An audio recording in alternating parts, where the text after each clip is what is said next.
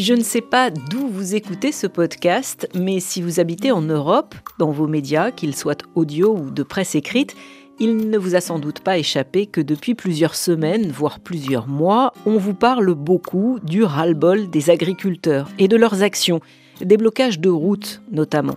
La situation évolue. Pour ma part, j'enregistre cet épisode le 29 janvier, au moment où en France, les agriculteurs ont lancé ce qu'ils appellent le siège de Paris, en clair, le blocage des accès à la capitale. Vous entendez des mots comme fiscalité du GNR, PAC, MHE, loi Egalim. On vous parle aussi de blocage, de réunions et de syndicats. Pour comprendre un peu tout ça, je me suis tournée vers Nicolas Feldman, qui est journaliste au service économie de RFI. Il s'est rendu dans plusieurs régions de France, notamment la Vienne, dans le centre-ouest, mais aussi à Agen, dans le Lot-et-Garonne, plus au sud, où le mouvement des agriculteurs était particulièrement intense. En fait, l'agriculture pourrait bien devenir l'un des enjeux majeurs des prochaines élections européennes en juin 2024. Allemagne, Pologne, Pays-Bas, Roumanie, Belgique, les agriculteurs manifestent dans toute l'Europe. Et si les revendications sont diverses, leur détermination semble identique, tout comme leur mode d'action parfois spectaculaire. Au classique blocage des axes routiers s'ajoutent des opérations plus dangereuses, comme ce jour-là près d'Agen, où symbole de la grande distribution, les agriculteurs ont pris pour cible un supermarché Leclerc. L'entrée principale du supermarché est barrée par des pneus. Sur la deuxième, du fumier, des bottes de paille sont déposées. Les clients sont invités à rentrer dans le magasin ou à circuler avant que les tracteurs ne passent à l'action. La façade du bâtiment est recouverte, tapissée de purin pour Thierry Boquet, vigneron et éleveur, il s'agit là d'appeler la grande distribution à acheter local. On ne trouve pas effectivement de produits euh, locaux, on trouve du poulet ukrainien, on trouve plein de choses comme ça. Donc du coup les produits, euh, c'est pas légitime quoi pour, un producteur euh, français. Mais viser Leclerc, c'est aussi appeler toute la grande distribution à mieux rémunérer les agriculteurs. Michael Dubois de Maquillé et céréalier. Celui qui prend la plus grosse marge, c'est euh, Monsieur Leclerc. tout à l'heure, j'ai discuté avec une femme qui parlait de pommes. On leur achète 30 centimes le, kilo. Il est revendu 3 euh, euros. Donc euh, la différence, c'est pour qui? Je pense qu'il y en a qui s'en mettent plein les poches et ce n'est pas ceux qui sont à la base. Devant le supermarché, quelques clients suivent l'action. Je regarde quand même relativement avec bienveillance. Les agriculteurs en ont conscience. Le soutien de la population est capital. Ce matin, des radars ont été recouverts de peinture les syndicats invitaient leurs troupes à y apposer un message Grâce aux paysans, vous ne paierez pas d'amende. Nicolas Feldman, Agen, RFI. Et sous le poids du purin qui a été projeté, un toit s'est effondré, mais heureusement sans faire de victimes. Bonjour Nicolas. Salut Alexandra. J'ai noté plusieurs mots après avoir écouté euh, ce reportage qui vont, je l'espère, permettre, grâce à notre discussion, euh, d'y voir un peu plus clair. Avant cela, je veux bien que tu me racontes euh, des actions comme celles que l'on vient d'entendre devant ce supermarché. Est-ce qu'il y en a eu beaucoup pendant que tu étais en reportage? Alors, ce qui est intéressant peut-être, avant de commencer, c'est de rappeler que ce mouvement, il est monté en puissance. On peut revenir peut-être quelques mois avant, on est en octobre-novembre, on voit un peu partout en France des panneaux de signalisation à l'entrée des villes qui sont retournés. Ça, c'est un mouvement qui est né à l'origine d'un syndicat qui s'appelle les Jeunes Agriculteurs et ils ont baptisé ce mouvement On marche sur la tête et c'était déjà le début du mécontentement pour dire euh, qu'aujourd'hui les agriculteurs sont soumis à plusieurs normes et qu'il y a parfois plus de sens dans le métier de, l'agriculture. Alors ce mouvement, il s'est un petit peu euh, mis en suspens avec les fêtes. Et puis en janvier, ça a repris. On a vu ça et là en Europe, dans plusieurs pays européens, aux Pays-Bas, euh, en Allemagne, en Espagne, plusieurs agriculteurs sortir dans la rue et donc en France, on a vu aussi là les agriculteurs se, mobiliser. Euh, ça a commencé le, 18 janvier avec le blocage euh, d'une partie de l'autoroute au sud de Toulouse. Et puis petit à petit, le mouvement s'est étendu au reste de la France. Nous à la radio, on sent que la mobilisation elle commence à prendre de l'ampleur autour du 20-23 janvier. Donc c'est à ce moment-là que je pars à Poitiers. Quand j'arrive, en fait, la première mobilisation, c'est plutôt bon enfant. C'est euh, une action de, tracteurs qui vont se rendre devant la préfecture de la Vienne pour euh, déverser de la paille, tout simplement, pour manifester leur mécontentement. Et ensuite, le lendemain, donc, je vais à Agen, au sud-ouest. Là, l'autoroute est bloquée, mais on sent que Déjà, il y a une volonté d'aller crescendo. Ça commence d'abord par une autoroute bloquée, et puis le lendemain, j'assiste au blocage de plusieurs ronds-points du centre-ville d'Agen, ce qui fait que la ville est totalement bloquée à la circulation. Le soir même, j'assiste à une autre action où là, c'est cette fois-ci la devanture de la préfecture qui est incendiée. Enfin, il y a plusieurs euh, ballots de paille, des pneus, ils déversent du lisier sur la façade de la préfecture, ce qui est assez, euh, en termes de symbole, assez fort parce qu'on s'en prend à une représentation de l'État. Et donc, il y avait vraiment cette stratégie des syndicats, et en tout cas du syndicat avec lequel je me trouvais, la, coordination rurale, de monter en puissance et au fil des jours de maintenir la pression sur le gouvernement. C'est d'ailleurs pour ça qu'on en vient à cette action-là euh, auprès de la grande distribution et ensuite, on a vu euh, d'autres actions un peu plus fortes. On a assisté notamment à, Narbonne, je l'ai pas vu, mais c'était partout dans les médias, à l'incendie d'une MSA, d'une mutuelle sociale agricole, qui est en gros euh, comme la caisse de retraite un peu des agriculteurs. Donc voilà, ce mouvement, il est vraiment monté en puissance au fil des jours. Et quand on est en, reportage, comment tu sais qu'il va se passer euh, quelque chose? Les agriculteurs appellent la presse, ça passe par un syndicat, tu évoquais des syndicats, comment ça se passe? Alors là, je vais te parler peut-être du cas d'Agen où j'ai passé euh, trois jours. En fait, très rapidement, le point de blocage sur l'autoroute où ils étaient, c'est devenu leur quartier général. C'est là qu'ils mangeaient, c'est là qu'ils dormaient, c'est là qu'ils se donnaient rendez-vous. La journée, elle était rythmée un peu en deux temps où il y avait d'abord les actions, ensuite on se retrouvait sur ce quartier général et on annonçait les, les actions à venir tout simplement, à, un moment, euh, les syndicats prenaient le, mégaphone et venaient annoncer les actions à venir, toujours avec cette logique donc de monter en puissance au, fil des jours. Euh, ça, c'est pour le côté des agriculteurs. Et puis aussi, en tant que journaliste, il faut voir un peu ce qui se passe du côté des autorités. Et là, très simplement, ben, on est en lien avec euh, les rédactions, évidemment, la rédaction à Paris, les journalistes ici. Et puis, on a sur nos téléphones les mails du gouvernement. Il y a une boucle WhatsApp aussi avec le ministère de l'Agriculture qui nous tient au courant des déplacements des ministres, des annonces, des mesures à venir et un petit peu tout le calendrier. C'est ça qui nous maintient en lien avec euh, les autorités. Bon, alors on va essayer un peu de, comprendre euh, les multiples facettes de cette colère des agriculteurs. Je reprends les mots que j'ai notés dans ton reportage. Les premiers, ce sont produits d'ailleurs et Ukraine. Il se cache quoi derrière? Alors l'Ukraine, c'est intéressant parce que j'en ai beaucoup entendu parler dans, dans les blocages. En fait, ils considèrent les agriculteurs, il y a une concurrence déloyale aujourd'hui pour revenir sur l'Ukraine, sur le, début de la guerre, pour aider l'Ukraine, l'Union européenne a décidé de supprimer, de lever les droits de douane sur euh, plusieurs produits. Donc ça concerne le sucre, les œufs et le poulet. Résultat, on s'est vite retrouvé dans les pays voisins et même en France avec un afflux de poulets ukrainiens. Sauf que ces poulets ukrainiens, ils sont pas soumis aux mêmes normes environnementales, aux mêmes normes d'élevage que des poulets français. Donc, il arrive aujourd'hui dans des supermarchés français pour les consommateurs beaucoup moins cher. Il y a ce chiffre, par exemple. Aujourd'hui, le kilo de poulet français, il est à 7 euros. Celui du poulet ukrainien, il est à 3 euros. Donc, deux fois moins cher. Pour nous, consommateurs, c'est plutôt pas mal, mais pour les agriculteurs, pas du tout. Voilà, résultat, bah, les agriculteurs, ils s'estiment lésés, et donc c'est pour ça qu'ils parlent de cette concurrence déloyale. Et c'est ça aussi qui a provoqué euh, la colère des agriculteurs de Pologne et de Roumanie, qui sont les, deux pays euh, euh, limitrophes et qui se sentent particulièrement visés par cette levée des droits de douane sur les produits ukrainiens. On a entendu aussi rémunération. Alors là, ça paraît plus simple, mais finalement, ça ne l'est pas tant que ça. Déjà, faut rappeler une chose, c'est que euh, le métier d'agriculteur, ça veut un peu tout et rien dire. On n'a pas du tout la même situation, les mêmes contraintes, les mêmes revenus, qu'on soit céréalier dans les Hauts-de-France, près de la Somme, ou qu'on soit éleveur de vaches dans le Sud-Ouest. Ensuite, là, tu parlais d'un mot important dans ton intro, c'est Egalim.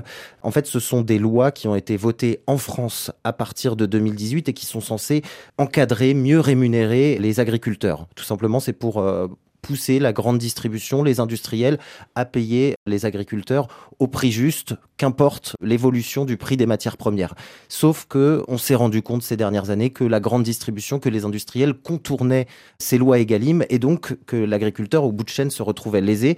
Et en fait, ça fait partie d'une des annonces du gouvernement, c'est d'essayer de, de mieux encadrer ces pratiques-là et de sanctionner la grande distribution, les industriels qui contourneraient ces lois-là. Ça fait partie notamment des annonces qui ont été faites euh, vendredi par le, Premier ministre Gabriel Attal.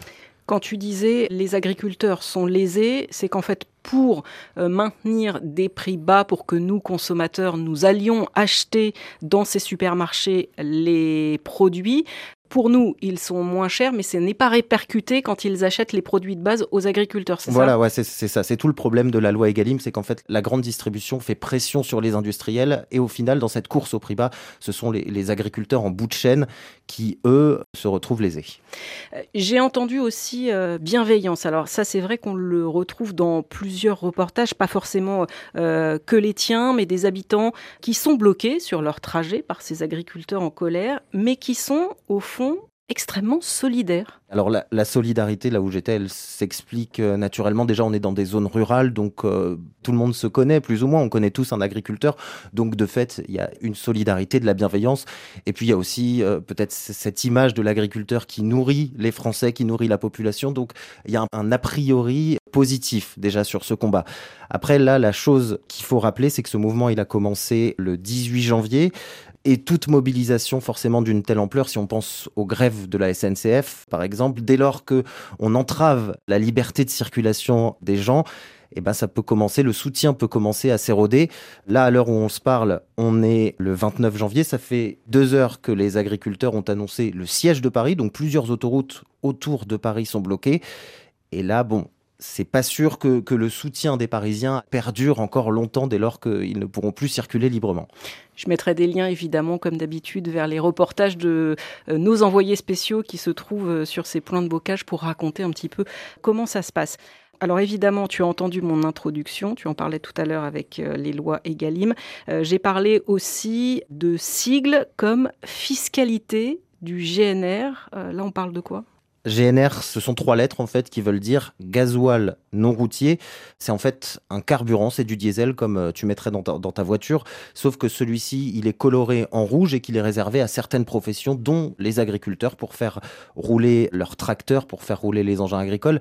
Et la particularité de ce, de ce GNR, c'est que depuis des années, il est défiscalisé pour aider les agriculteurs.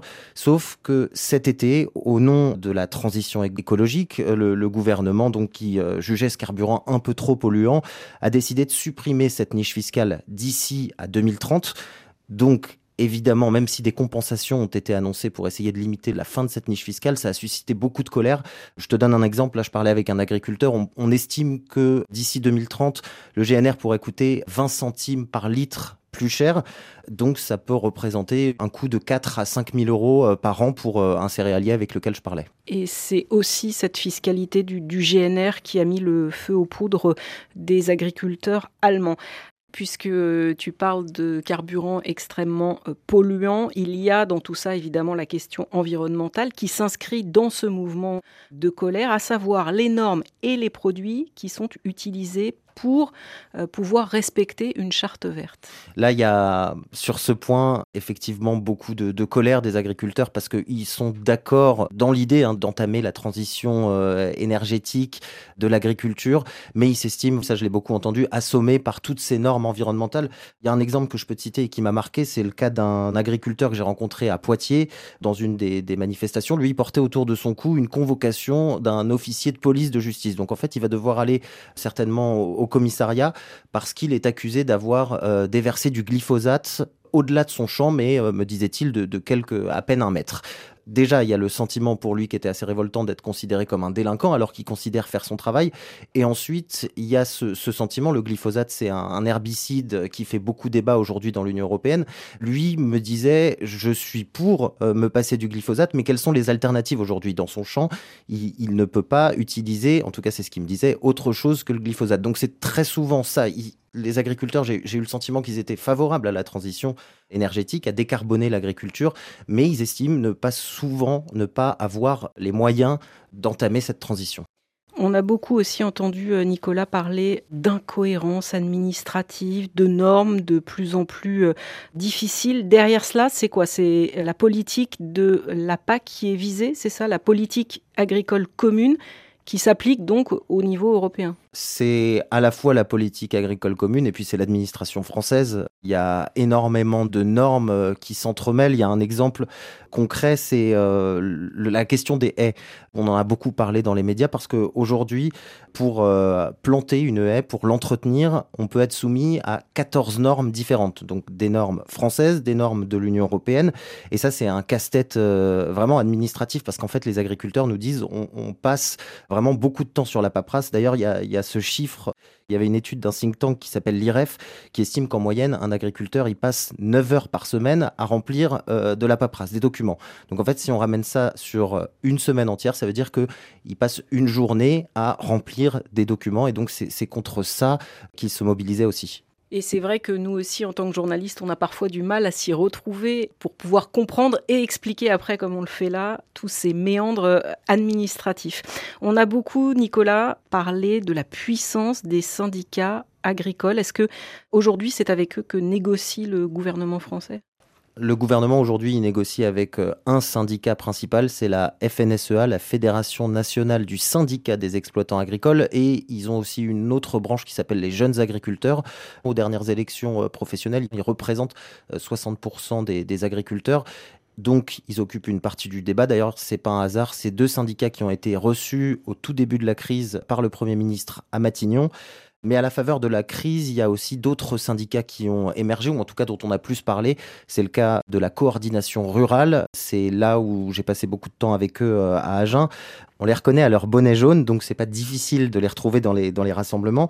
Mais voilà, pour exister, ils sont aussi peut-être qui mènent des actions plus virulentes que les autres. Ce sont eux, par exemple, qui ont incendié les, ballots de paille, les pneus, qui ont déversé du lisier à la préfecture d'Agen, qui ont mené ces actions contre la grande distribution. Et puis enfin, il y a un troisième syndicat euh, qui est lui plus minoritaire, qui s'appelle la Confédération paysanne, et lui qui est plus porté sur la, transition écologique et qu'on entend moins dans le débat public. D'ailleurs, ils essayent un petit peu de se positionner. Il y a peut-être quelque chose que je voulais souligner aussi, c'est qu'on est dans un moment assez particulier. Il y avait un, spécialiste des syndicats agricoles qui m'expliquait qu'il y a des élections professionnelles qui doivent se dérouler dans plusieurs mois. C'est peut-être pour ça que le moment pour exister pour les syndicats, et donc c'est à celui qui criera peut-être un peu le plus fort euh, en ce moment, est opportun. Et c'est aussi par un hasard si cette euh, crise, elle se déroule en ce moment. Il, faut exister et parler à sa base. Il y a aussi quelque chose qui est intéressant, c'est hier on, on me disait ça, c'est que pour les céréaliers, notamment dans la région parisienne aujourd'hui, c'est un peu une saison morte parce que les semis de printemps reprennent aux alentours du 15 février. Donc, en tout cas pour les exploitations de céréales en région parisienne, il n'y a pas beaucoup d'activité. Donc c'est aussi le bon moment peut-être pour, euh, pour faire entendre sa voix. Merci beaucoup Nicolas d'être euh, passé m'expliquer tout ça dans Témoins d'actu. Merci à toi. Au lendemain de cet enregistrement, Gabriel Attal, le Premier ministre français, a estimé lors de son discours de politique générale qu'il devait y avoir, je cite, une exception agricole française. Cette crise agricole sera aussi au centre des discussions le 1er février entre Emmanuel Macron, le président français, et Ursula von der Leyen, la présidente de la Commission européenne. À très vite.